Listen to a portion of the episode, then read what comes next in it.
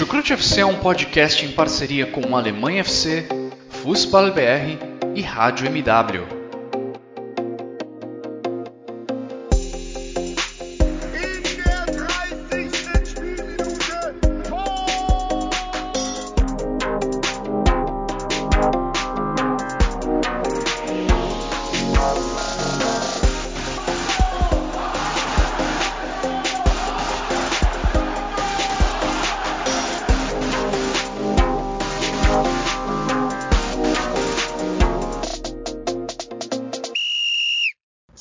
Bem-vindos, fãs da Bundesliga. O meu nome é Guilherme Ferreira e eu recebo vocês para mais uma edição do Chucrute FC, episódio em que vamos falar sobre a última rodada da edição 2020-2021 do Campeonato Alemão. O título já estava definido, vagas para a Champions League e para a Europa League também já estavam definidas, mas ainda assim não faltou drama, não faltou emoção nesse último final de semana de Bundesliga. Simone Paiva está aqui me acompanhando nessa edição do Chucrute FC. Ela vai me ajudar a contar o que aconteceu nesse sábado, nesse último sábado de campeonato alemão. Tudo bem com você, Simone? Imagino que sim. Imagino que você esteja vestida de vermelho e preto para comemorar a classificação do Milan para a Champions League. Seja muito bem-vinda. Olá, Guilherme, meus ouvintes do Chucrute. Eu estou assim em êxtase, meus amigos, porque depois de longos sete anos, o Milan está de volta à Champions League. Milan está de volta, meus amigos. Agora começa a minha reza para não cair no grupo do Borussia Dortmund, que aí lascou. Mas a gente deixa para pensar isso lá em agosto, né, no sorteio.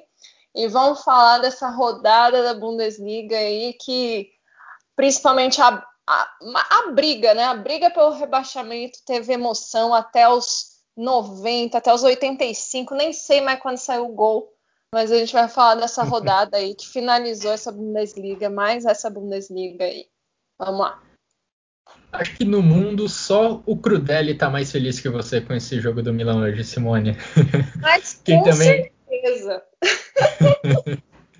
Quem também está acompanhando a gente nesse episódio do Chucrute FC é o Vitor Lederman. Tudo bem com você, Vitor? Seja muito bem-vindo. Moin, moin! Alô, servos! Ó, vou só dizer uma coisa, viu? A Simone não é a única que está vestida de vermelho e preto, tá? Não é porque eu torço pro Milan. Não é porque eu torço pro Milan. Aliás, deixando claro também, gente, talvez quem esteja ouvindo pela, pela, primeira vez, isso é um podcast de futebol alemão, tá? Simone torce pro Milan, a gente tá falando aqui de Milan, mas o podcast é sobre futebol alemão. Parabéns ao Milan e parabéns à Simone, mas eu tô de vermelho e preto por motivos óbvios, né? Outros motivos. Tem um outro certo time que veste vermelho e preto, mais precisamente na cidade do Rio de Janeiro, que conquistou o sexto tricampeonato carioca na sua história. E em homenagem a esse time, que eu gosto só um pouquinho, eu tô vestido de vermelho e preto. É, então rubro-negras.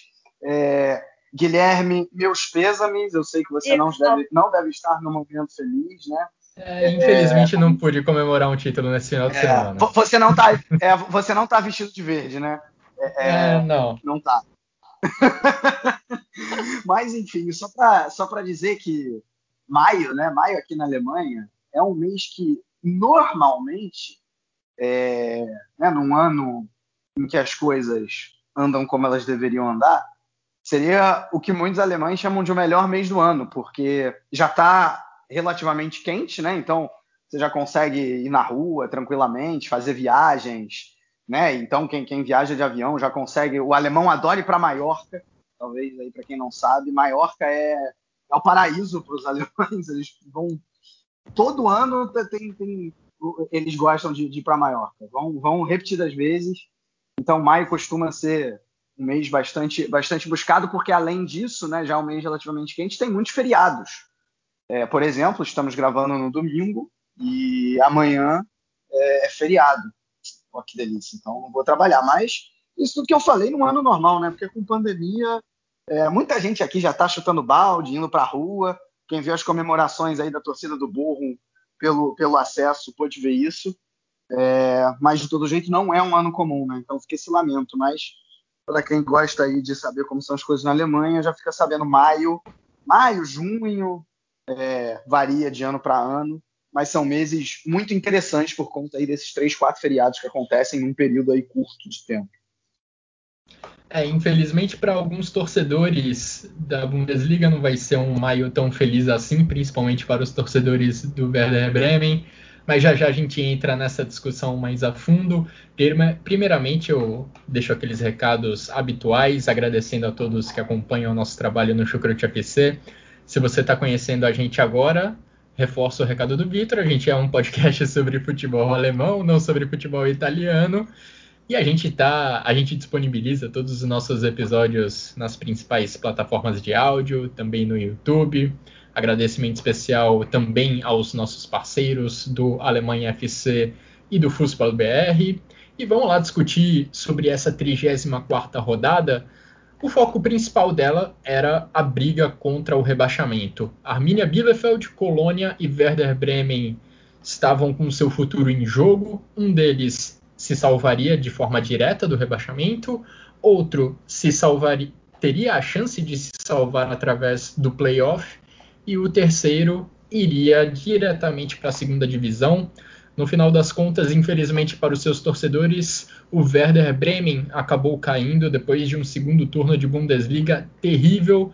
A equipe acaba sendo rebaixada pela segunda vez na sua história no campeonato alemão na Bundesliga, mais precisamente. O outro rebaixamento tinha acontecido lá em 1980. Werder Bremen, que ainda é o time com mais partidas disputadas na história da Bundesliga, mas na próxima temporada ele terá esse recorde superado, porque vai para a segunda divisão, e o Bayern de Munique, que é atualmente o segundo colocado nessa lista, vai ultrapassar a equipe do Werder Bremen, mais um recorde para o Bayern de Munique assumir. E o Werder Bremen, infelizmente, vai cair para a segunda divisão, já caiu para a segunda divisão.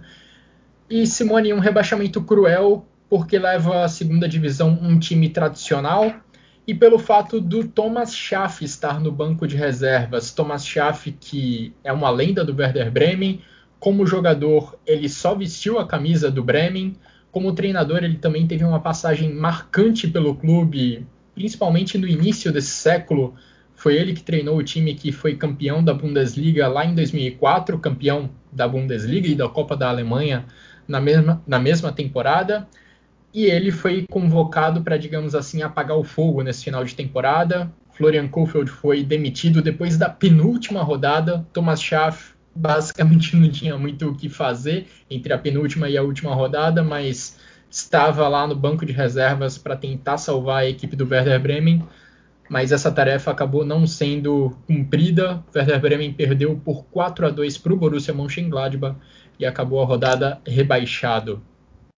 Para a história do Werder Bremen, né, o time com mais participações na Bundesliga, a última vez que o Bremen tinha sido rebaixado foi lá em 1980 mas o Bremen ele vem numa, numa sequência de anos, né?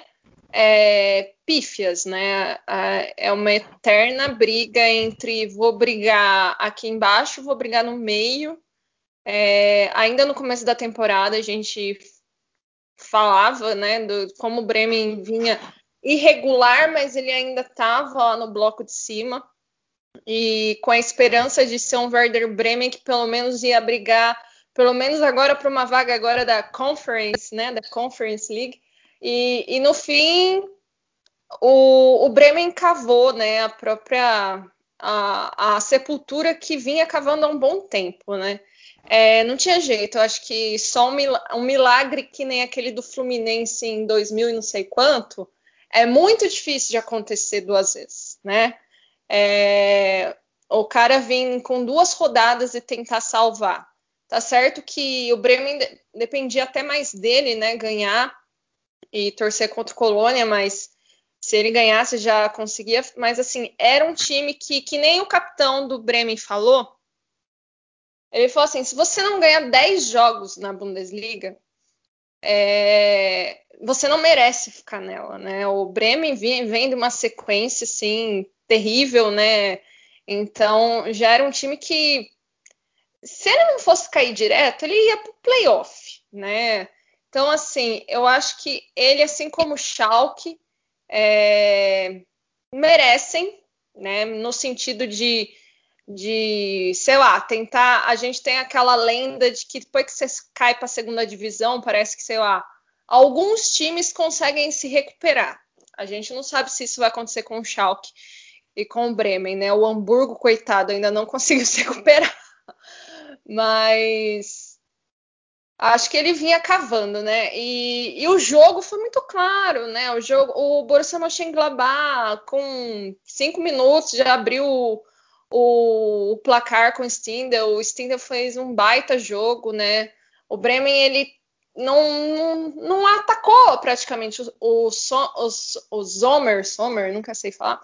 Ele ficou lá, cara. Ele ganhou ingresso para ver o jogo, né? Então com poucos minutos já estava 2 a 0 é, o que pouco levou perigo, ainda perdeu um gol que o cara chutou lá cinco, chutou no, do outro lado do estádio. Então, assim, eu acho que o Bremen ele mereceu, infelizmente. Eu gosto muito do Werder Bremen, mas tem coisas assim, né?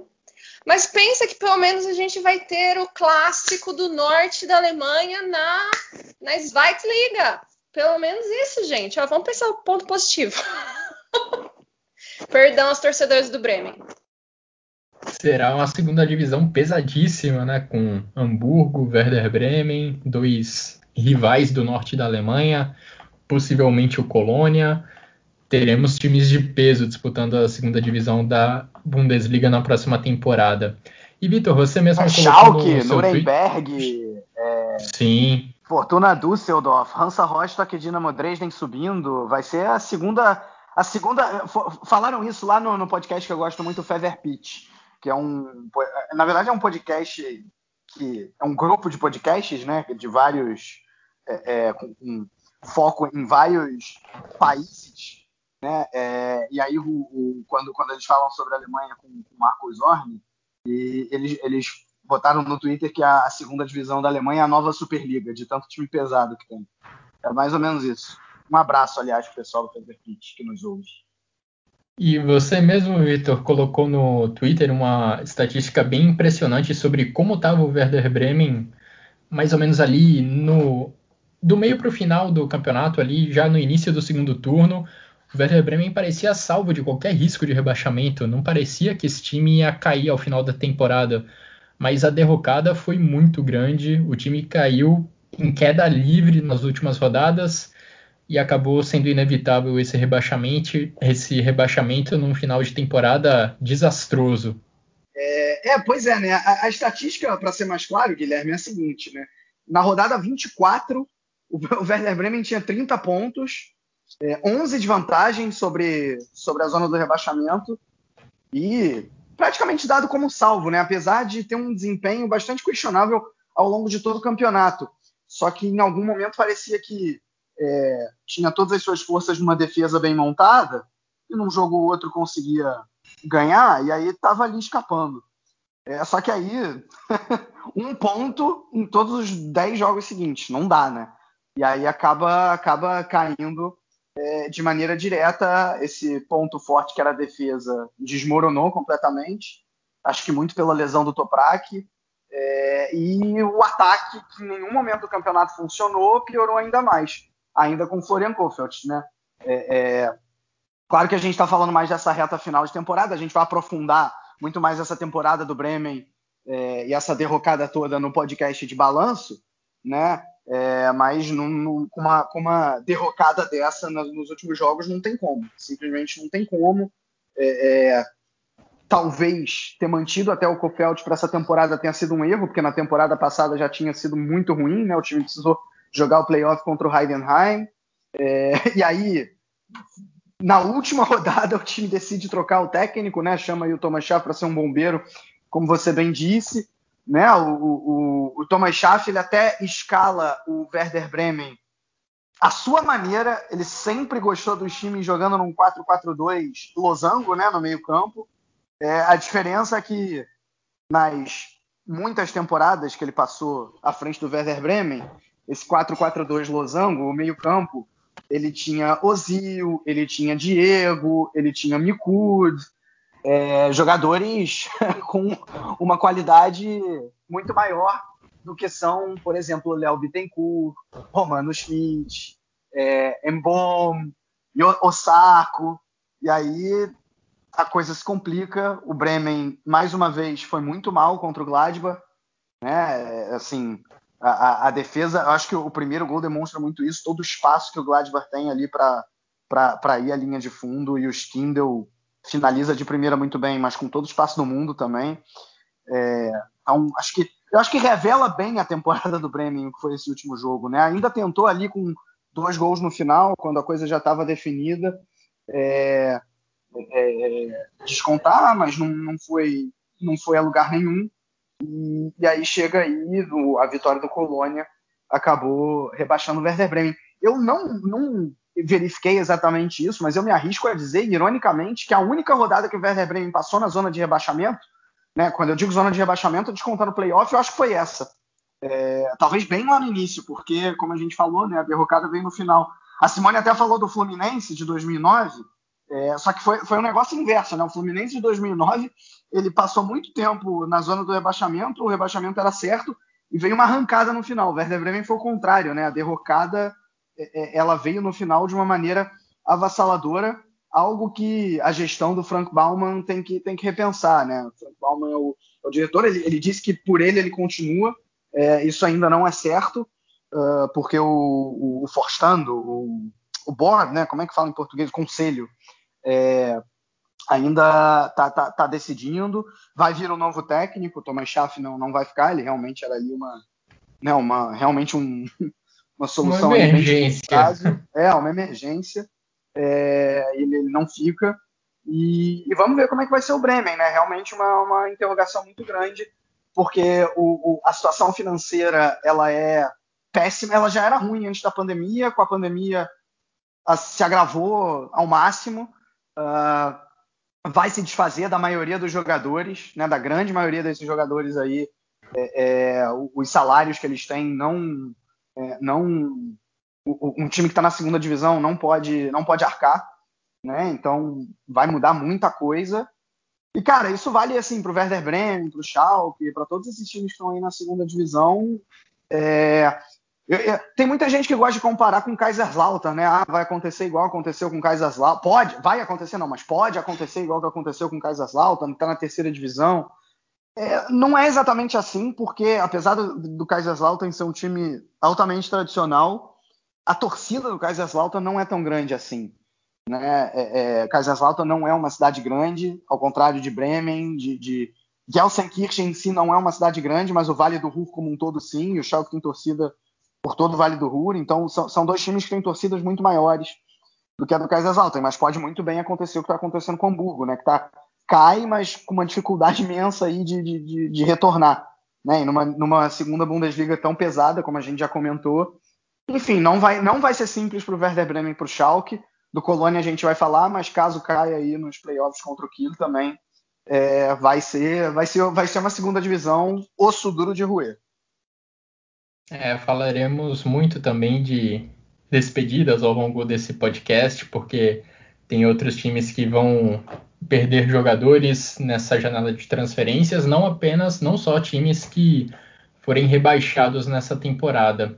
E reforço o recado do Vitor, né? A gente está tratando especificamente da 34ª rodada da Bundesliga nesse episódio do Chucrute FC, mas como de costume, o Chucrute também vai fazer um resumão da temporada, trazendo o que de principal aconteceu com cada equipe, cada uma das 18 equipes da Bundesliga. Ao longo das próximas semanas, dos próximos dias, a gente vai gravar e disponibilizar esses episódios especiais. E para dar uma ideia de como o Thomas Schaff é grande na história do Werder Bremen, ele foi jogador do clube entre 1978 e 1995 e foi treinador entre 1999 e 2013. Como eu falei, nesse período ele conseguiu talvez uma das grandes glórias da história do clube, com a dobradinha, né, vencendo a Bundesliga e a Copa da Alemanha na temporada 2003-2004. São dessas temporadas, é dessa temporada, inclusive, a, acho que é a minha primeira grande lembrança da Bundesliga do Campeonato Alemão. Então, é uma lembrança especial que eu tenho em relação ao Werder Bremen. Vitória do Borussia Mönchengladbach que ajudou justamente o seu grande rival, o Colônia. O Colônia que estava nessa briga contra o rebaixamento, jogou em casa contra o Schalke e conseguiu uma vitória dramática, uma vitória no sufoco com um gol no finalzinho do jogo, vitória por 1 a 0 diante do Schalke. Schalke que quase, digamos assim, puxou pelo pé o seu companheiro de rebaixamento, porque se segurasse o empate, o Schalke, que já foi rebaixado há algumas semanas, há algumas rodadas, ia ter o Colônia como seu companheiro de segunda divisão, ia garantir o rebaixamento, ia garantir a passagem Colônia, do Colônia para a segunda divisão. Colônia que começou o jogo em marcha lenta, não conseguiu pressionar muito o Schalke, apesar de estar enfrentando uma equipe já rebaixada e apesar de precisar do resultado, mas no segundo conseguiu colocar pressão. Teve finalizações perigosas, fez o Ralf Fährmann trabalhar muito, teve um gol anulado pelo VAR. E aí, Simone, no finalzinho, já perto dos 45 minutos de jogo, Bornau marcou o gol da vitória, o gol do alívio da equipe do Colônia e que alívio momentâneo, né? Porque o Colônia ainda vai ter que jogar o playoff para definir se vai jogar na primeira ou na segunda divisão na próxima temporada. O playoff é aquele respiro, né? Que os times que vão é, ganham, né? No caso da, da Bundesliga, né? O, o que vem da, da segunda divisão fica meio puto, né? Que ele ainda tem que passar por um playoff para saber se sobe. Hum. É, então, é um prêmio de uma forma de tipo, ainda dá. Ainda uma dá. colher de chá. É, uma colher de chá, ó. É, muita gente questiona também, né? Às vezes o, o playoff, porque fala, pô, o time foi uma bosta, perdão na palavra, ainda tem chance de ficar. Mas ó, ao longo do tempo eu fui também gostando da, dessa ideia. Eu, no começo, quando eu comecei a ver a Bundesliga, eu achava, mas hoje é divertido. É, eu acho que assim, teve um grande nome né, na, nesse jogo. E foi o, o Farman, né? O Farman, Farman, né? Ele, o cara, ele, ele defendeu a mãe, a dignidade da mãe dele, entendeu? É, o, o Colônia é aquilo, o Colônia tinha que fazer o gol, fez o gol, né? Foi anulado pelo VAR, teve aquele momento de agora vai e, e aí o VAR foi lá e anulou. E assim, a gente vê pelos números, né? O, o Colônia chutou 21 vezes, sendo 10 direto ao gol, contra uma do Schalke, né? O Schalke já estava morto, né? Pobre Schalke, já morreu há muito tempo nessa Bundesliga. Então, assim, o Colônia estava ali, era agora ou nunca. E, e, foi, e foi e foi aquela coisa sofrida, né? Foi fazer gol aos 84 para se salvar. O Bremen já estava tomando 4 a 2 né, no, do Mönchengladbach. Então, assim, já era ele, o Colônia tinha que fazer o dele para conseguir se salvar. E nem vou falar muito do jogo, mas eu vou falar de uma coisa do Colônia, de dois jogadores que estão no Colônia desde a primeira queda, né? Dois, dois, an dois anos atrás, né? Foi que o Colônia voltou. E estão lá e ficam, e assim, eram e jogadores que tinham assim espaço para crescer, espaço para evoluir, e que é o, Tim, o Timo Horn e o Jonas Hector. O Jonas Hector, ele até pediu licença várias vezes da seleção alemã para por causa de se dedicar mesmo, é, teve questões também particulares, mas muitas vezes ele se dedicou mesmo ao Colônia, né? São jogadores assim, o Jonas Hector não acho grande coisa, mas assim, eram jogadores que podiam via, é, visualizar outras oportunidades em até outros times da Bundesliga que disputam mais coisas, né? Porque o Colônia nos últimos anos realmente é, é um time de meio de tabela para baixo, muito mais para baixo. Então, assim, e ver no final do jogo a alegria deles, ainda que não estejam a salvo, mas tipo, de ter um respiro, o Jonas Hector jogado assim no gramado. É, é, são poucos jogadores, né? Tipo, que, que meio que falam, não, eu vou ficar aqui, escolhem ficar ali, né? Então, é, são acho dois jogadores símbolos, isso é muito legal. Acho que hoje em dia no futebol se tem muito pouco. Eu não vou criticar quem vai embora por causa de dinheiro, etc. É a profissão dos caras, eles decidem, né? Ah, eu só, só acho que falta um pouco de ambição para certos jogadores, o cara prefere ganhar dinheiro do que ganhar título, mas é cada um sabe o que faz. Então, assim, eu só queria falar isso, assim. E, sinceramente, eu gosto muito do Colônia, mas, putz, eu gosto muito do Rosten Kill. E, então, assim, eu tô. Vai ser uma, um playoff difícil, assim. Então, boa sorte aí, bods. E é isso. Vou deixar pro Victor fazer uma análise melhor do jogo aí.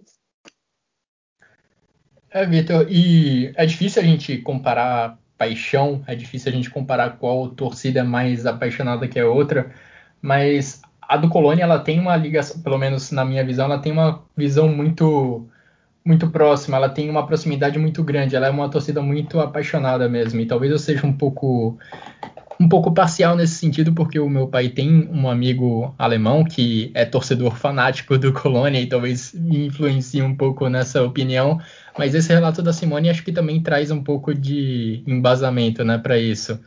Jogadores como Timo Horn, Jonas Hector é, têm uma ligação muito forte com o clube. O próprio Mark Uth, que ainda pertence ao Colônia, estava emprestado ao Schalke durante essa temporada, pediu para não jogar essa rodada final, pediu para não entrar em campo. Ele, inclusive, deve voltar pro, pode voltar para o Colônia na próxima temporada. Mark Wood é de Colônia, jogou na base do clube, então tem uma ligação especial também com o Colônia.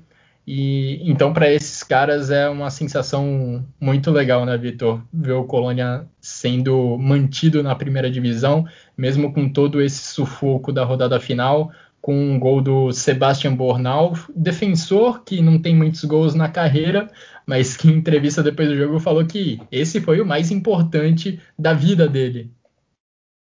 Importante da vida dele, porque é, é o gol que pode manter um time na, na primeira divisão um time gigante na, na Alemanha. É um time realmente, é um time de massa, um time com uma torcida apaixonada. Claro, assim como o Colônia tem vários outros. Não estou botando o Colônia num patamar maior, não.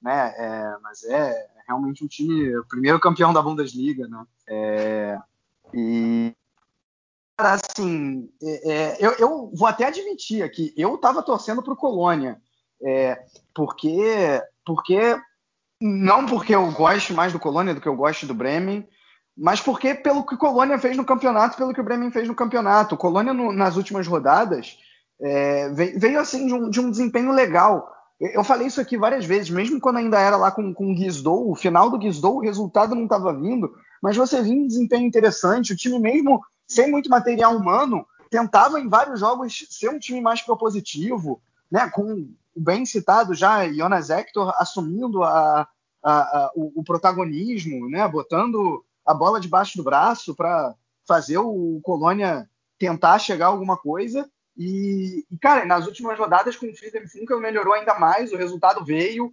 é, é, e o time, acho que, assim, pelo que fez no campeonato, estava merecendo mais do que o Bremen, pelo menos essa chancezinha de jogar o playoff. Então, é, é, o meu coração nessa partida, por tudo isso, ele acabou é, é, com, com, com, os bodes, né? Cara, e na partida, assim, é, era até esperado que isso fosse acontecer, justamente por essa ideia mais propositiva do Colônia ultimamente, o Schalke ser um time eu não vou dizer altamente defensivo, porque é, o Schalke ultimamente não tem sido nada, né? Nem defensivo nem ofensivo, mas digamos que um time que é, preza menos pela posse da bola. É, e o Colônia pressionou bastante, né? Vocês já falaram bem, o Ferman foi, foi o nome do jogo, Colônia com muitas finalizações, muitas e muitas chances criadas e foi fazer o gol só lá no final. É, vale dizer o seguinte, eu acho que até normalmente, né, quando, quando tem o playoff, qual é a tendência? Em termos psicológicos, é o time da segunda divisão, ele está melhor que o time da primeira. Né? Não em termos de resultado ou mesmo em termos de, de, de, de, de elenco. Porque você pega o histórico, muito mais times da primeira divisão é, conseguiram ganhar esses dois duelos do que o time da segunda. Mas em psicológico, né, em teoria, o, o, o time, o, o, time que foi o terceiro, ele está ele tá à frente. Só que nesse caso não vai ser, porque o Colônia estava é, tava atrás, né, estava com, com um rebaixamento, eu não vou dizer quase decretado, mas estava numa situação mais delicada. E o, e o Kiel, ao contrário, ele estava com acesso quase garantido, dependia só de si nessa última rodada. Chegou a estar tá vencendo o, o Darmstadt e acabou sendo derrotado e, e viu o acesso escapar pelas mãos, né? Então, o que talvez chegue, chegue é, é, ok, organizado, é um time qualificado, né? É, é, chegou na semifinal da Copa da Alemanha, eliminou o Bayern de Munique, nada disso é coincidência, mas o, o momento talvez do Colônia seja, seja até melhor. Né? E até dando o, o, meu pitaquinho do que, que eu acho de ter playoff ou não, né? A Simone falou muito bem, né? Tem muita gente que é, é contra a existência desse playoff. Cara, é, é porque assim, tem muita gente que diz: ah, não, você está beneficiando um time que fez tudo errado é, e, e, e, não dando benefício ao time que fez tudo certo. Só que eu acho que não é bem assim. Porque você não está falando do Lanterna e, e, do, e do campeão da primeira da, da segunda divisão. Você está falando do antepenúltimo e do terceiro. Então, o antepenúltimo, ele pode ter feito muita coisa errada, mas alguma coisa ali ele fez para estar tá à frente de dois times. E o terceiro pode ter feito muita coisa certa, mas não suficiente para ser para estar entre os dois primeiros. Então, é, confesso que eu gosto. Né? Eu, eu, acho, eu acho justo e acho legal é, você ter esse, esse joguinho aí do, do playoff. Né? Entre Colônia e Holstein honestamente, não, não tem uma torcida. Tipo, vou no. Quem ganhar tá, tá de bom tamanho. É, mas, enfim, acho que, que o Colônia chega bem, entre aspas, embalado. Cara, e o Schalke, que tinha demonstrado alguma coisa contra o Frankfurt, voltou a ser aquele time completamente passivo, é, dando muito espaço para o adversário. Tipo, o, o, o, gol do Bornal tem uns, uns 3, 4 jogadores do Colônia livres na área que o. Agora eu não estou lembrando quem que cruzou a bola para o Bornal, mas que. que Numa bola parada, ter... hein?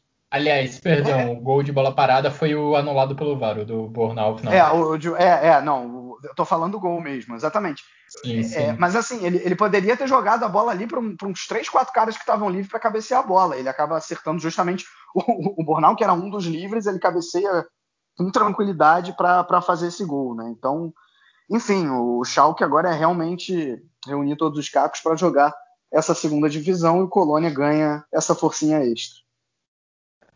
E no lance do gol do Colônia, é emblemático também porque no início da jogada tem uma defesaça do Ferman, o jogador do Colônia sai cara a cara com o goleiro do Schalke, Ferman faz uma defesaça e aí no rebote o Colônia ainda fica com a bola e dali sai o cruzamento para o gol da vitória da equipe dos bodes. E falando em despedidas, essa entra naquela categoria que o Vitor falou mais cedo, né, de jogadores valiosos demais para jogarem na segunda divisão, jogadores com mercado ainda. A Mini Harit deve deixar o Schalke depois dessa temporada, após quatro anos que incluíram prêmio de melhor jogador jovem da Bundesliga, vice-campeonato e agora, infelizmente, para a torcida do Schalke também um rebaixamento. O marroquino talentoso, jogador de ataque, vai se despedir do Schalke e agora devem ter outros clubes da Bundesliga e talvez até de fora da Bundesliga interessados no talento dele. Falando não só ele, né? outras... né? Metade desse time aí do Schalke também deve, a exemplo do que aconteceu com o Bremen, por questões financeiras e pela própria vontade do jogador também, de não querer eventualmente jogar uma segunda divisão, vai, vai ter uma reformulação gigante aí. É, destaquei o Hadid por ser o nome que mais me chamou a atenção, mas de fato vai passar por uma mudança grande no elenco, a equipe lá de Gelsenkirchen. Falando ainda em mudanças, Friedhelm Funkel foi treinador interino do Colônia ao longo dessas últimas rodadas do campeonato alemão. Para esse playoff ele ainda vai estar no comando do time, mas o Colônia já tem um treinador para a próxima temporada. É o Steffen Baumgart, que treinou por muito tempo a equipe do Paderborn ele vai treinar o Colônia na próxima temporada. A questão é, vai ser na primeira ou na segunda divisão? Descobrir, descobriremos isso ao longo das próximas semanas. Outro time que conseguiu um resultado positivo, conseguiu um impulso novo na temporada após a troca de treinador, foi o Arminia Bielefeld, que entrou nessa última rodada ainda com risco de rebaixamento, mas venceu o Stuttgart fora de casa por 2 a 0 e se livrou completamente desse risco. Vitória por 2 a 0 que marca uma boa passagem do Frank Kramer pelo comando técnico da equipe do Arminia Bielefeld.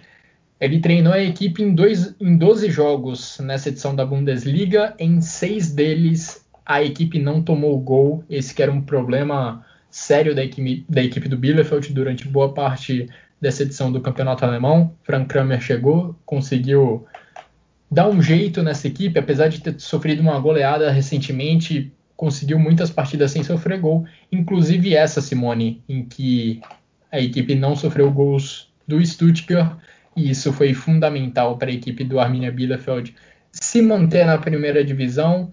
Uma bela história também porque a torcida não teve oportunidade de encher o seu estádio durante essa temporada para acompanhar essa temporada de primeira divisão com a permanência, com a manutenção do Arminia Bielefeld na elite. Seus torcedores terão a, chance de finalmente lotar o estádio e empurrar a equipe do Arminia. É, o, o Arminia conseguiu né, um ótimo resultado.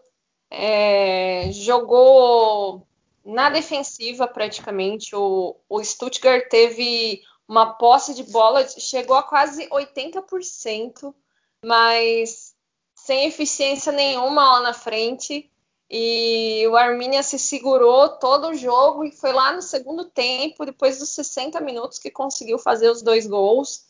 E foi muito legal ver, tipo, principalmente o capitão do Arminia, né, que subiu com o Arminia, o Arminia que tem um dos menor, é, uma das menores folhas de pagamento, se não uma, a menor folha de pagamento da Bundesliga, né?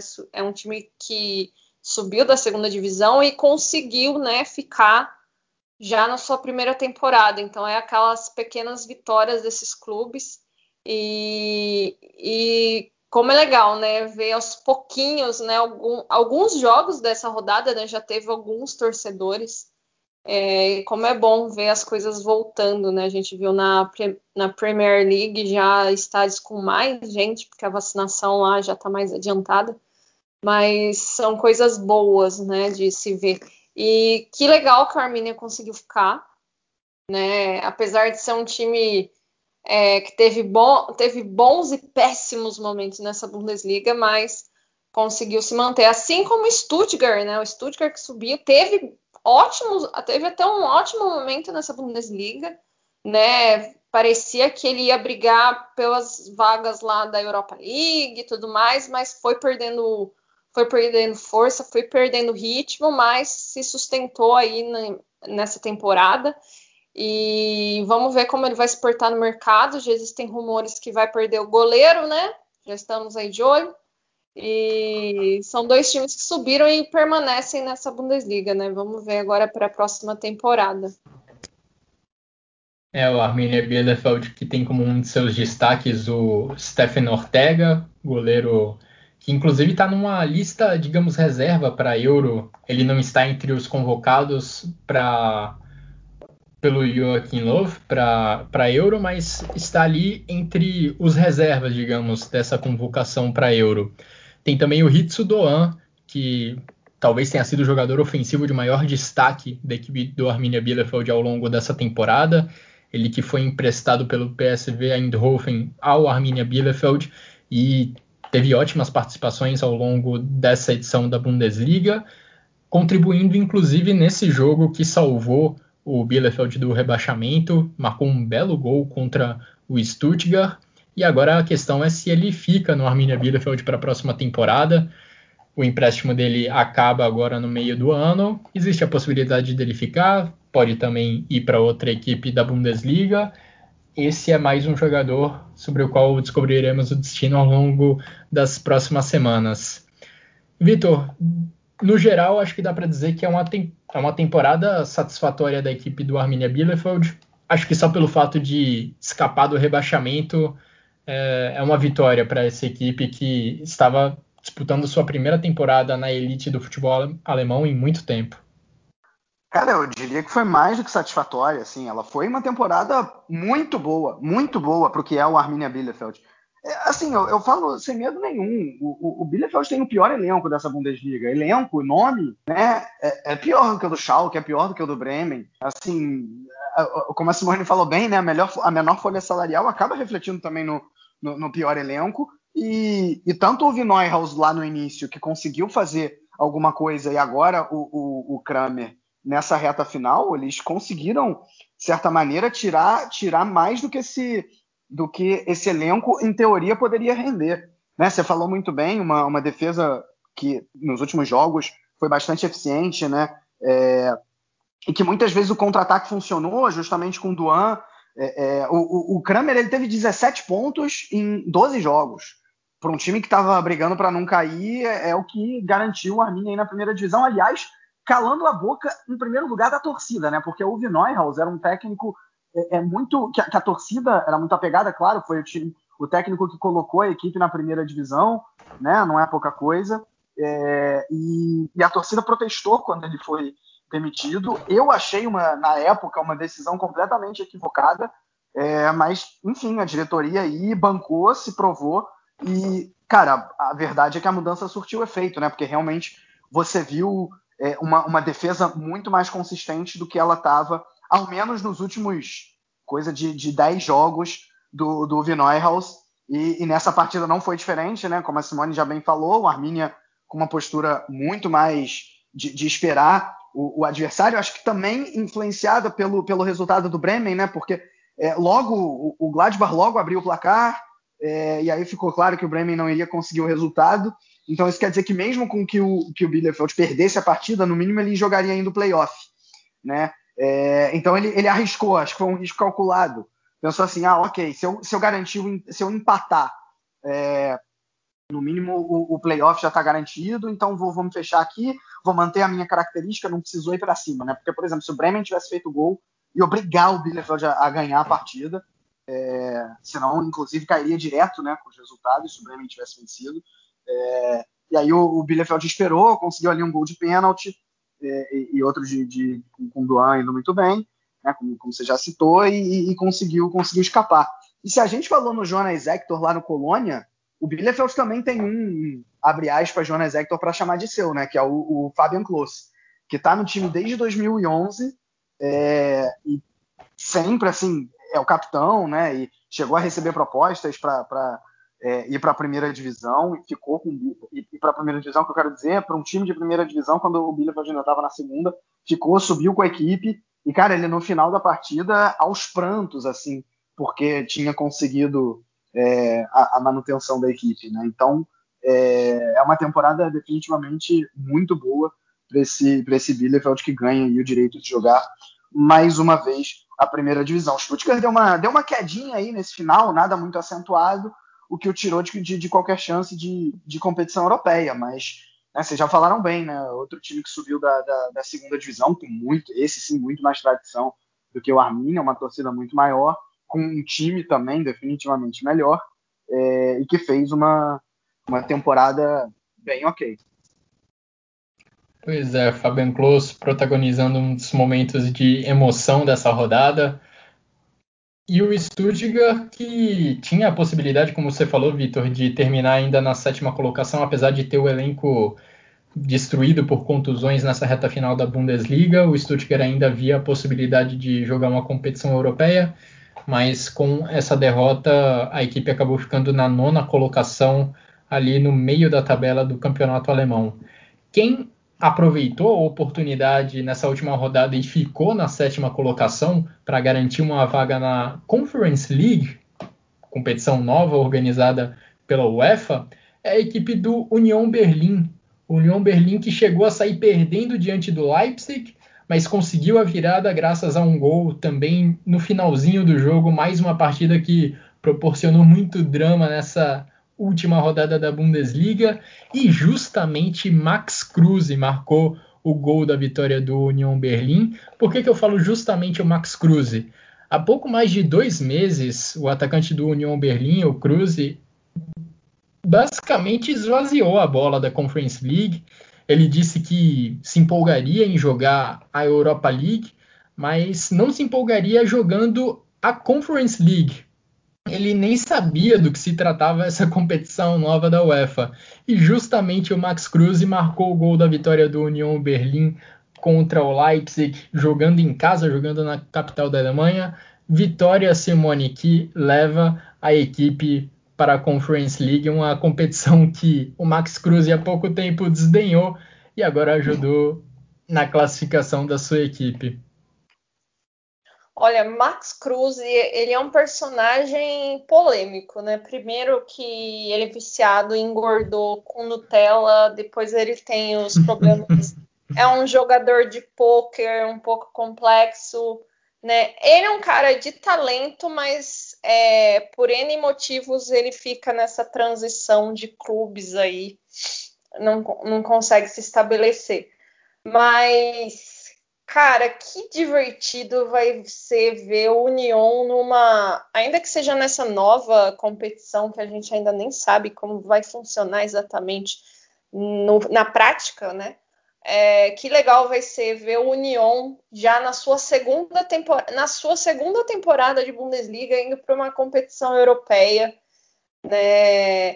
E, e, da forma que foi, né? Ainda que foi um gol do Cruz, né, que fez, é, deu essa, é, falou isso, é, foi um gol lá no final, né, 2 a 1 o União estava com o público, era um dos poucos estádios que, que recebeu público, né, e, é, e ganhou de um Leipzig, né, que veio melhor no jogo, teve mais oportunidades, posse de bola, o União jogou meio naquela estratégia dele de dar o espaço para o adversário jogar.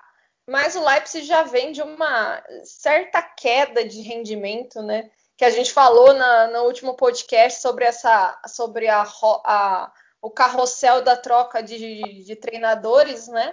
O Nagelsmann foi um desses que entrou nessa, nessa folia aí.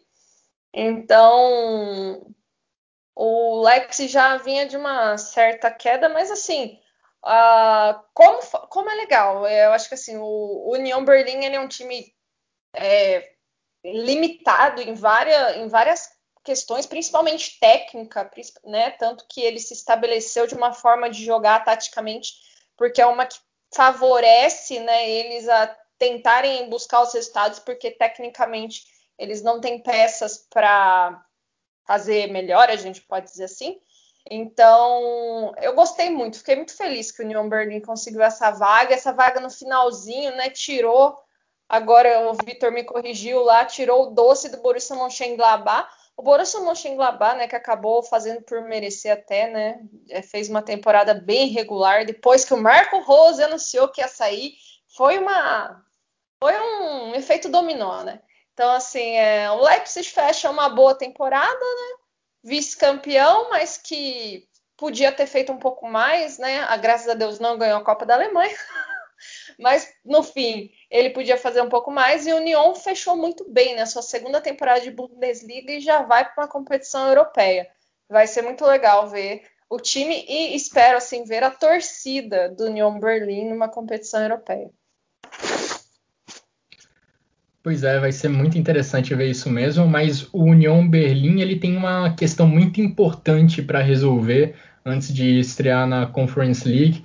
Isso por causa do seu estádio. A UEFA ela exige que os participantes das suas competições tenham estádios lá com requisitos mínimos e que o estádio seja todo com tenha assentos, não tenha lugares para os torcedores ficarem em pé como acontece no estádio do Union Berlim. Eu até li uma matéria da Kicker hoje falando que dos 22 mil lugares no estádio do Union Berlim, lá no Anderalten Fosterei, cerca de 3.600 são em assentos, são lugares para os torcedores ficarem sentados. E só esses lugares estariam disponíveis para a torcida do Union Berlim na Conference League. Então, União Berlim vai precisar fazer esse ajuste. Existe até uma possibilidade de jogar no Estádio Olímpico de Berlim, mas o União Berlim trabalha, planeja jogar as partidas da Conference League no seu próprio estádio e acho que é assim que deve ser mesmo. Seria muito legal o estádio do União Berlim recebendo seus torcedores jogando uma competição europeia. Agora, Vitor, eu comentei sobre a temporada do Arminia Bielefeld de estar satisfeito com o desempenho de se manter na primeira divisão, não dá para falar menos do Union Berlim, né, que subiu na temporada retrasada, teve já uma boa temporada na última Bundesliga, quando conseguiu se manter na primeira divisão, e agora, além disso, ainda consegue uma vaga para uma competição internacional. Para a alegria do nosso. Acho que do nosso do ídolo aqui de todos nós, né? O Gerd Wenzel. Sim. É, torcedor do União Berlim. Se ele estiver ouvindo isso, abraço para o Gerd Wenzel. Comemore a classificação do União, do União Berlim, Gerd. Quem sabe um dia eu não vejo o meu Duisburg nessa situação. Oh, oh. Mas enfim, isso é outro papo. é, cara, assim, é, se a temporada do Arminia já foi, já foi muito boa, a do União Berlim foi sensacional, né? No início da temporada, muito se dizia no seguinte, né? Às vezes a primeira temporada na Bundesliga é mais fácil do que a segunda. Né? Você consegue ali ainda se manter na, na primeira, é, mas na segunda você acaba perdendo ali, perdendo jogadores que se destacaram na primeira temporada, como foi, por exemplo, o caso do Sebastian Anderson, que foi jogar no Colônia, né? É, e que tinha sido um dos principais nomes na temporada passada, e, e União Berlim manteve. Uh, é, e Berlim manteve o pique, né? Manteve, manteve a, a, excelente campanha. Na verdade, não só manteve, como melhorou. Chegou aí da, na, na sétima posição. Claro que trouxe Max Cruz, que foi essencial na campanha, sem dúvida nenhuma, nesse jogo também. É, jogando à sua maneira, né, realmente uma postura bastante defensiva, fechando os espaços bem, e chegou lá, né, sensacional, o que realmente o que fez esse, esse União Berlim, para quem, quem imaginava que o time não ia aguentar a segunda temporada, como foi o caso recente aqui de cabeça, eu consigo lembrar de Darmstadt, Ingolstadt e Fortuna Düsseldorf, né? Times que fizeram uma primeira temporada que muita gente aplaudiu, com razão, por conseguir se manter, mas não aguentaram a segunda. O União Berlim não só aguentou a segunda, como chegou em competição continental, né? É, ok, nesse jogo, eu acho até que foi um jogo abaixo do que tinham sido os últimos, porque dessa vez o time deu algum espaço para o Leipzig, principalmente no segundo tempo, que é, aliás já virou padrão, fazendo um parênteses aqui só sobre o Leipzig, virou padrão nessas últimas partidas, um primeiro tempo ruim, um segundo tempo em que o time melhora depois do Nagelsmann substituir os jogadores de ataque. É, não necessariamente os mesmos jogadores de ataque que ele substituía, porque ele entrou com diferentes formações ao longo desses últimos jogos. Mas ele substituía dois, determinados dois jogadores de ataque no segundo tempo e o time melhorava. Isso aconteceu de novo, né? O Enkuku dessa vez entrou muito bem. O, o Leipzig abriu o placar, só que o União Berlim, como não poderia deixar de ser, bola parada um dos gols, jogo aéreo outro, né, assistência do Trimmel, uh, que para alguns ele poderia até estar na seleção da Bundesliga, isso é uma outra discussão, é, e o União Berlim conseguiu, conseguiu virar, né? Então, enfim, não tem, acho que não tem o que dizer do time da capital. Fico, acho que qualquer amante de, de futebol fica feliz em ver um time como, o União Berlim fazendo o que está fazendo dentro de campo é, e chegando numa, numa Conference League. Tomara, e tudo indica que sim, a gente possa ver é, os estádios lotados na próxima temporada e acho que é, a diretoria vai achar uma solução aí para que o União Berlim possa jogar no, no estádio da velha Fortaleza na, na Liga Europa. Na Liga Europa não, na Conferência League. Exato. Você fez uma boa adaptação aí, Vitor, porque eu preciso parar, respirar e pensar uns dois segundos antes de falar o nome do estádio do União Berlim em alemão, porque é um trava-língua para quem é brasileiro, né? Mas você fez uma boa adaptação aí traduzindo o nome. E esperamos sim que o União consiga fazer esses ajustes para que ele possa mandar os seus jogos no seu estádio e que a pandemia né, permita que esse estádio receba capacidade máxima, que receba muitos torcedores para apoiar a equipe do União Berlim. E o planejamento do Union vai ser intenso durante as próximas semanas, durante os próximos meses, porque o elenco vai perder alguns jogadores que tiveram lá um papel relevante ao longo dessa temporada, como Awoni, Poyampalo, Gentner, Schlotterbeck, esses quatro que estavam emprestados e terão que retornar aos seus clubes de origem. O Lenz, jogador de lado esquerdo de campo, muito importante para o Urs Fischer, foi vendido para o Eintracht Frankfurt. Então será um, uma intertemporada bem movimentada para a União Berlim. Agora, a gente já falou sobre gol no fim do Colônia, que salvou o Colônia do rebaixamento direto. Falamos do gol no fim do Max Kruse, que colocou o União Berlim na Conference League. Ah, e só um detalhe sobre o Max Kruse. Eu abri a nossa conversa sobre o União Berlim comentando sobre o fato dele desdenhar da Conference League, mas até depois do jogo ele foi questionado um pouco sobre isso.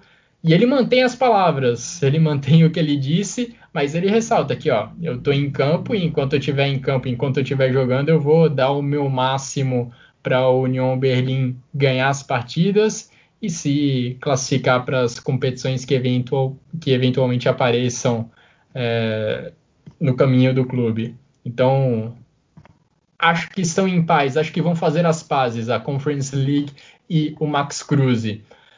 Agora voltando, a gente também teve um outro gol no finalzinho muito importante nessa última rodada da Bundesliga. E não foi um gol que garantiu classificação, não foi um gol que mudou muita coisa na tabela, mas foi o 41º gol de Robert Lewandowski nessa edição do Campeonato Alemão, o gol que fez o polonês superar a marca de Gerd Müller e se tornar o maior artilheiro de uma única edição da Bundesliga. O recorde que parecia inalcançável foi alcançado e superado por Robert Lewandowski durante a vitória do Bayern de Munique por 5 a 2 diante do Augsburg.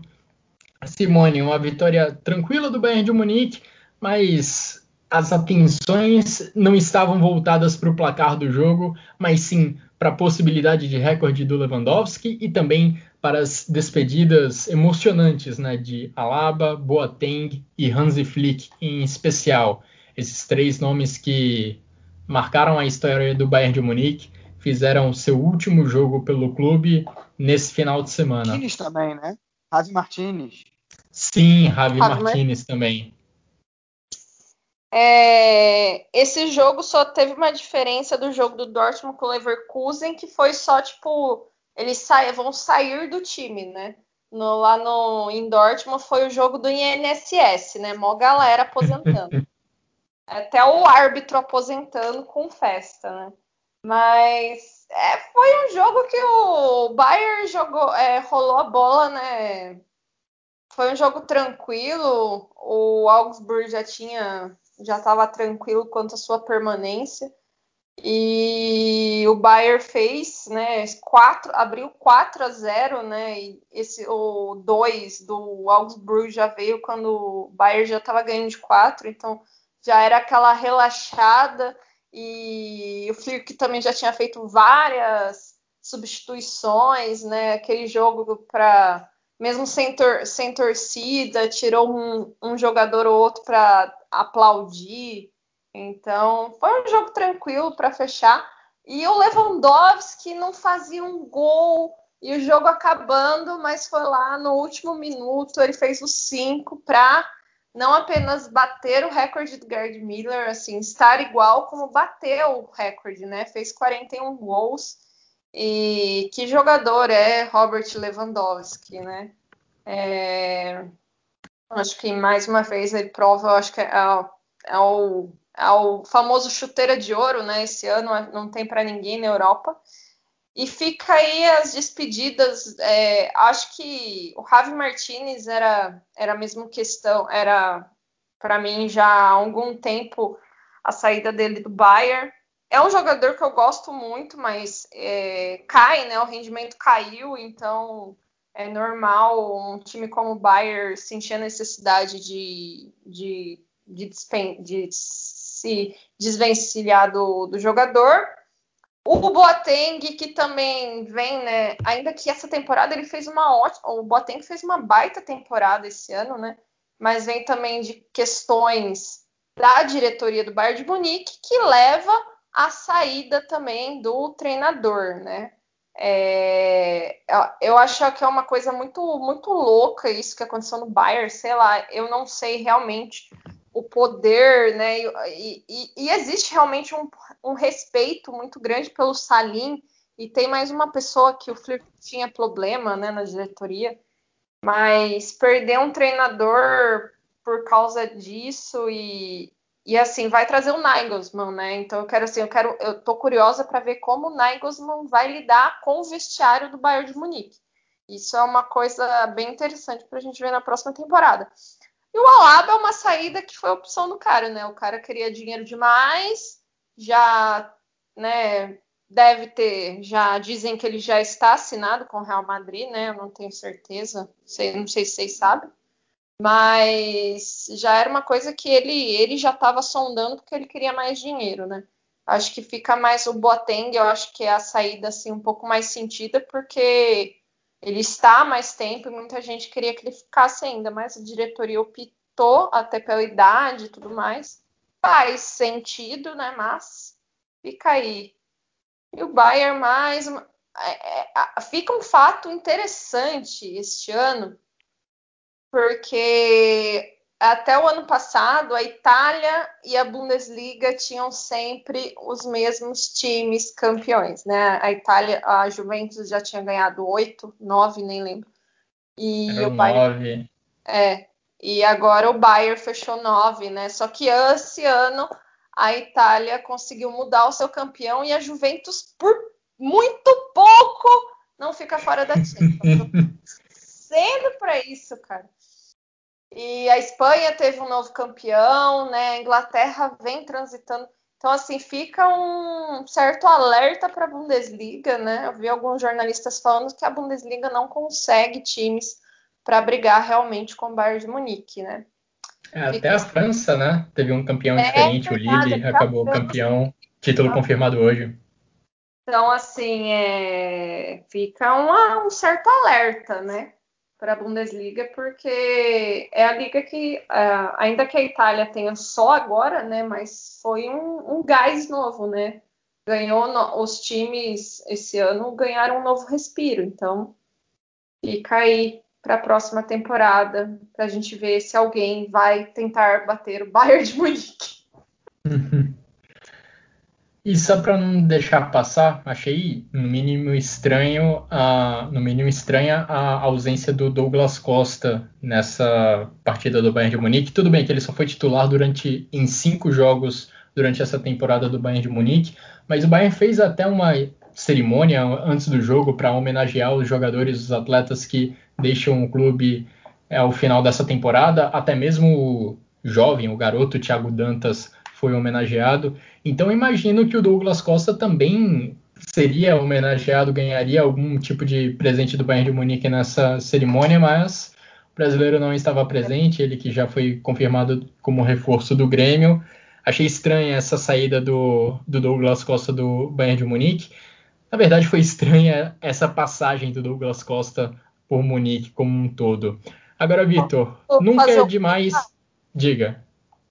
É, eu acho que é falta de profissionalismo, né? O Douglas Costa ele já tinha sido multado algumas vezes na Juventus por apresentação atrasada, isso de, de, de ir para o Brasil sem avisar. Então, assim, é falta de profissionalismo, né? O cara estava na Juventus, foi emprestado para o Bayern, fez uma péssima temporada e antes de acabar já foi embora, assim, e parece que não foi uma coisa muito combinada.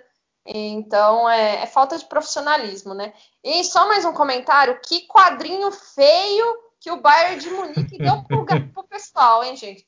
Pelo amor de Deus, que coisa feia! Montagem no pente. Olha, eu achei bonitos aqueles, os quadrinhos pro Flick, Boateng, esses jogadores, esses personagens com mais história no clube. Achei que ficou legal. Mas Douglas Costa, de qualquer forma, não estava lá para receber o quadrinho que possivelmente imagino que ele receberia, né? Se até o Thiago Dantas recebeu.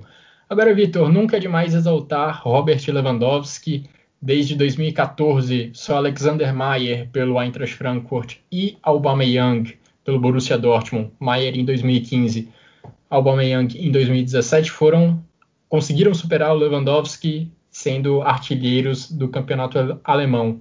E para a próxima temporada já tem outro recorde para o Lewandowski alcançar outro recorde do Gerd Müller.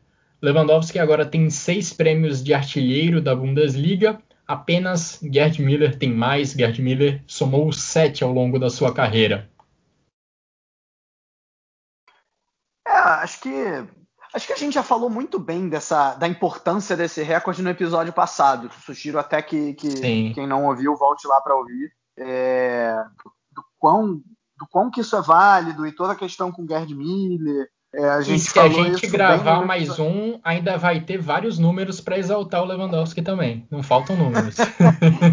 pois é, bem lembrado, né? Então acho que acho que vale aqui a gente falar, legal, sensacional que ele chegou aos 41 gols. Então, se na semana passada eu falei que eu gostei muito da maneira como tinha sido, né? Ele, ele fazendo de pênalti, empatando, homenageando o Gerd, como eu falei, volta lá na edição de semana passada e houve.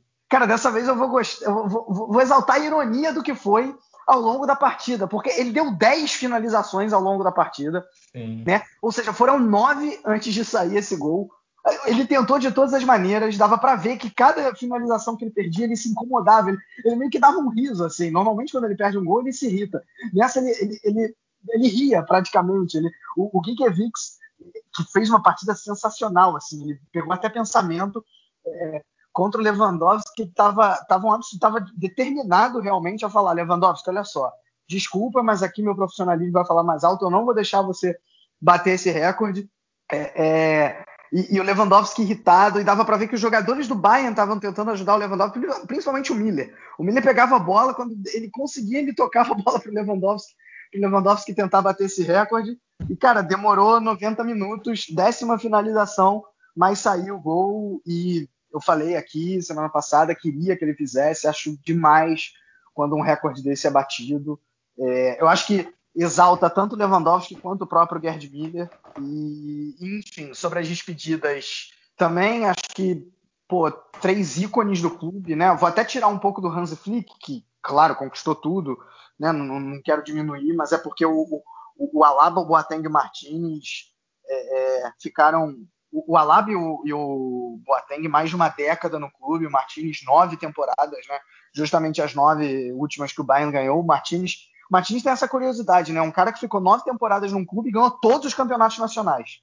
É, é acho que nenhum, nenhum outro jogador é, é, tenha, não sei, pelo, com certeza dentro da Alemanha não tem isso, né? Um jogador que não tenha perdido um campeonato nacional ficando tantas temporadas assim. É, enfim. E, e, acho demais a homenagem. Acho que não cabe aqui agora a gente discutir as circunstâncias do, do dessas saídas. É, também concordo que o Boateng valia ficar ainda, o Alaba foi mais uma questão dele do que, né, do, que do clube. É, é, o, o Ravi Martinez acho que também já, tá, já queria voltar para sua terra natal. Vamos ver se realmente isso vai acontecer. Foi um bom jogo do Bayern de Munique. O Bayern de Munique amassou o Augsburg. Né? Foi cinco, mas poderia ter sido tranquilamente mais. Como já falei, o Gikiewicz foi muito bem. É, mas claro, tem que levar dois golzinhos, né? É, diante de tantos dados positivos que a gente falou do Bayern ao longo da temporada, é, tem, tem, que citar esse, esse ponto negativo. É, é muito incomum é, o, o, Bayern ter a defesa instável que teve. Uh, e, cara, Neuer ainda pegou mostra... pênalti. Pois é, ainda, o Neuer ainda pegou pênalti. Mas assim, olhando para a temporada toda, tá? Essa é a segunda pior defesa de um campeão na história da Bundesliga.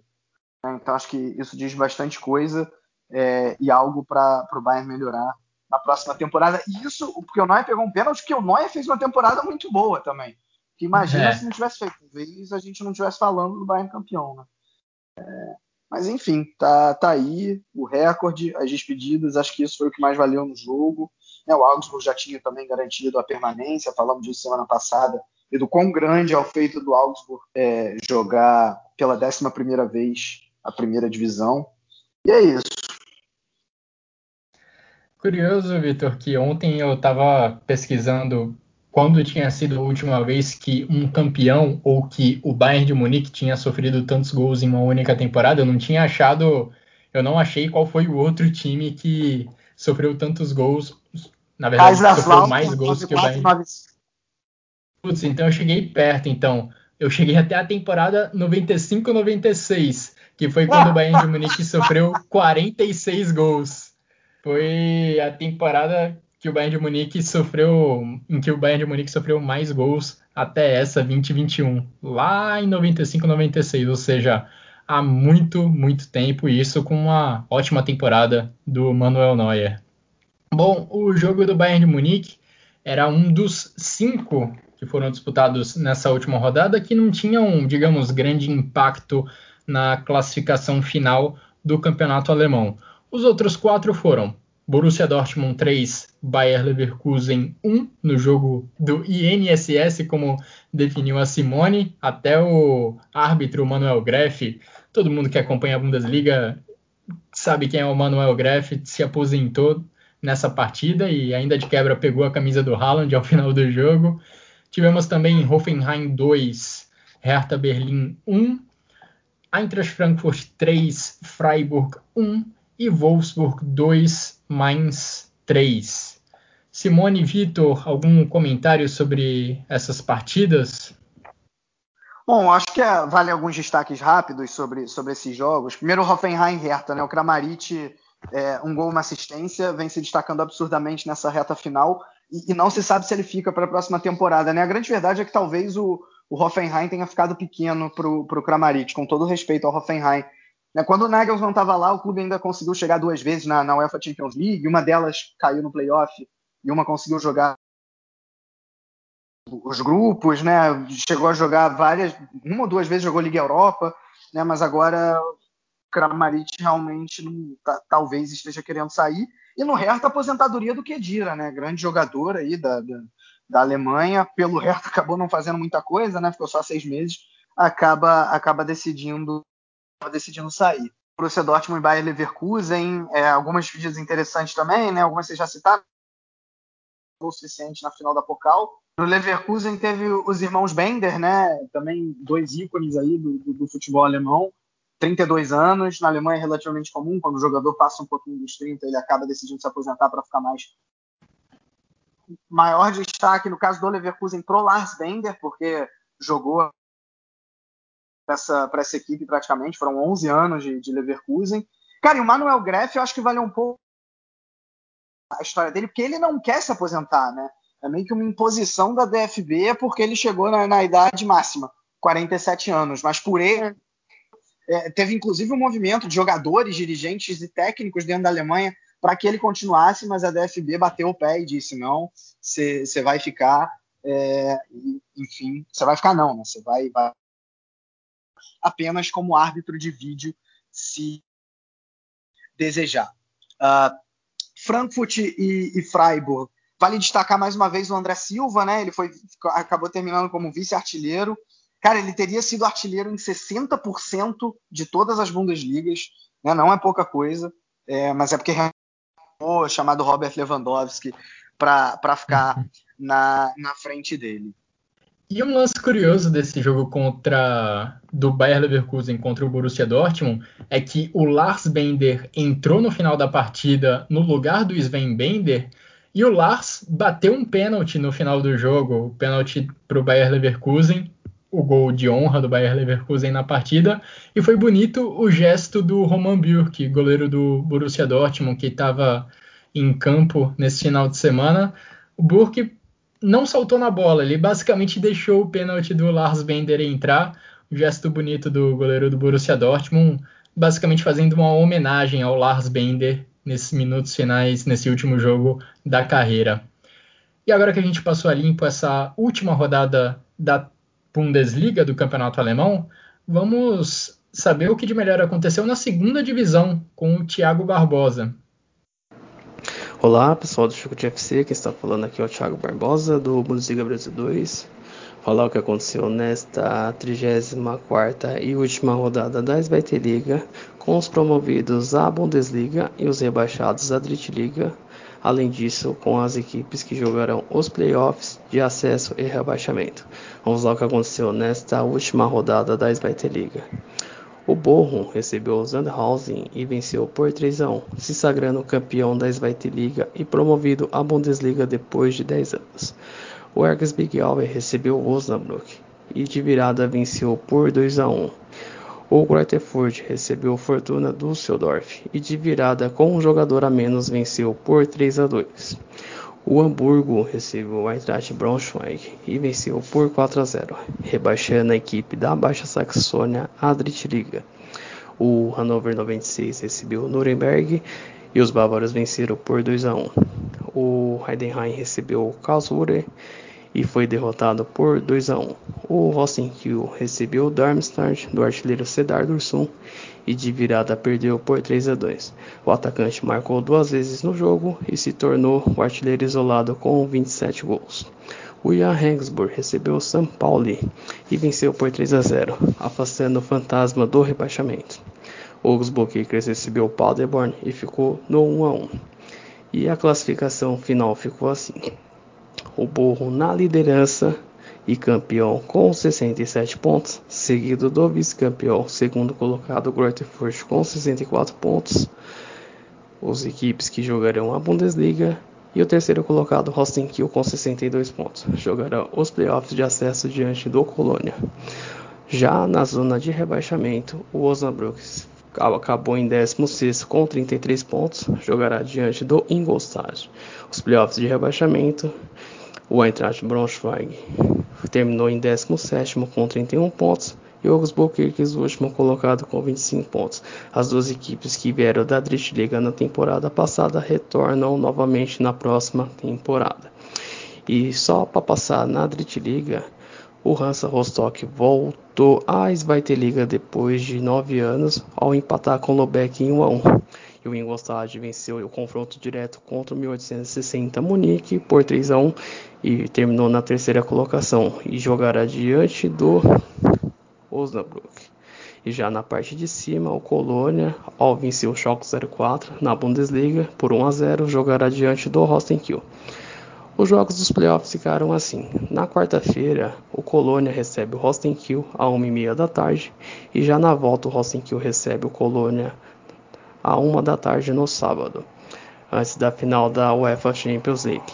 Já na, nos confrontos entre Zweite Liga e Drittliga, o Ingolstadt recebe o Osnabrück a 1h15 da tarde. No domingo, o Osnabrück recebe o Ingolstadt às 8h30 da manhã.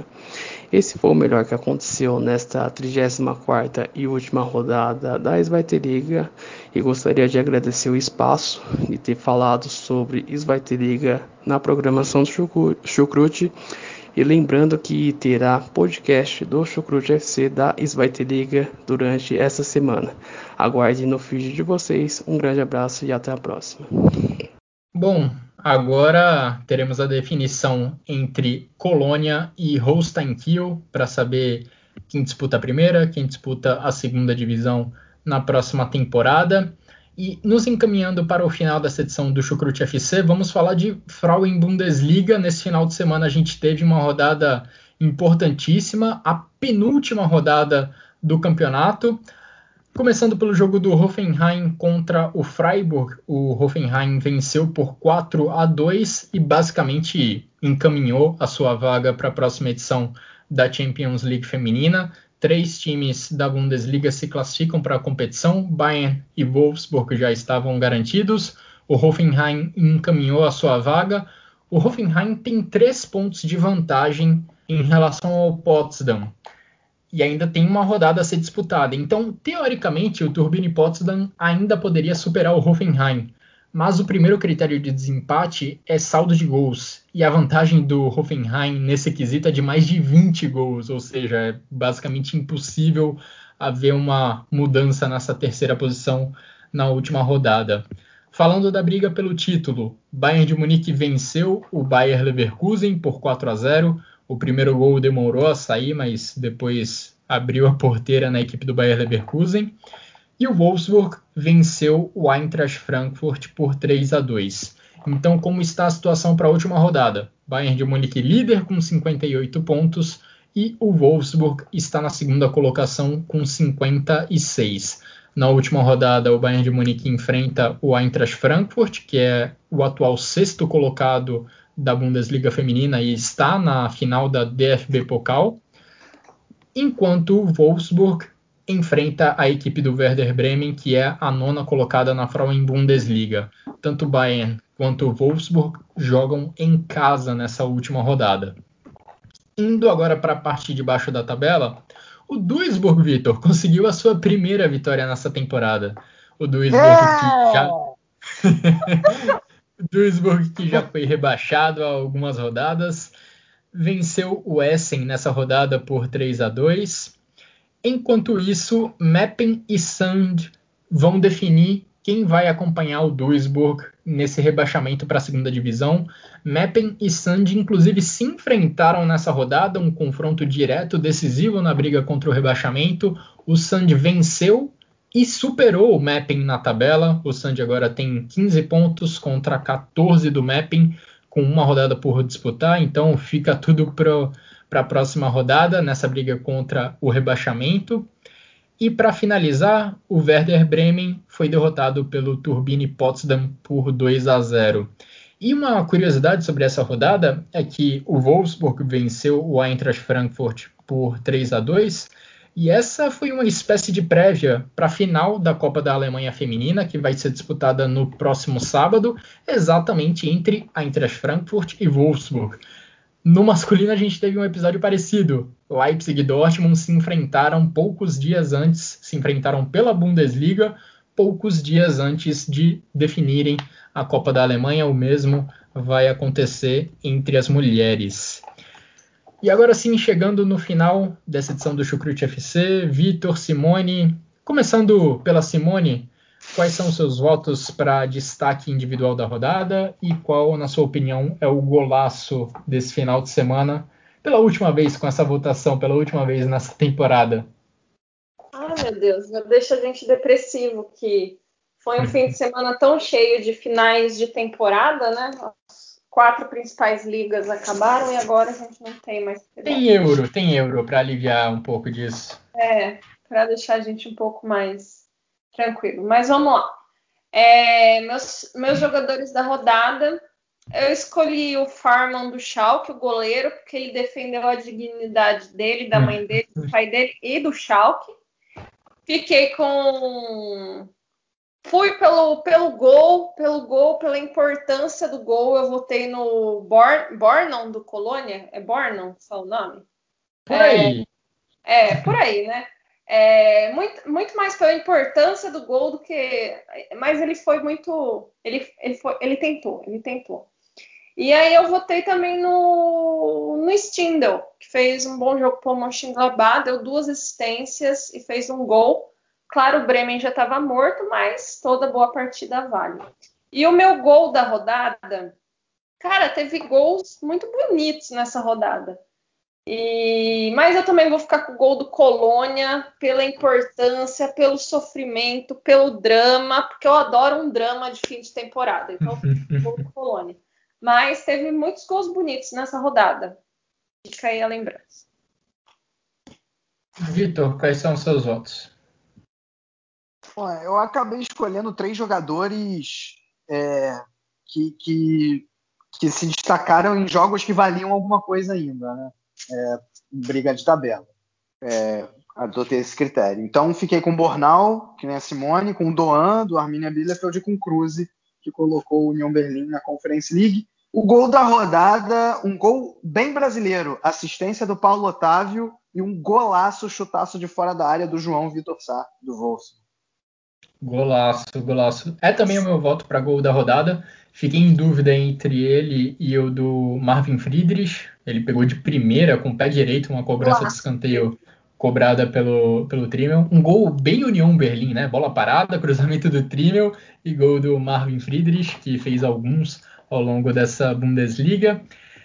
Destaques individuais, eu fico com Ferman, do Schalke, Duan, do Arminia Bielefeld, e fico também com o Max Kruse, do Union Berlim. Também valorizei esses jogadores que estavam disputando partidas ainda decisivas nessa 34ª rodada da Bundesliga.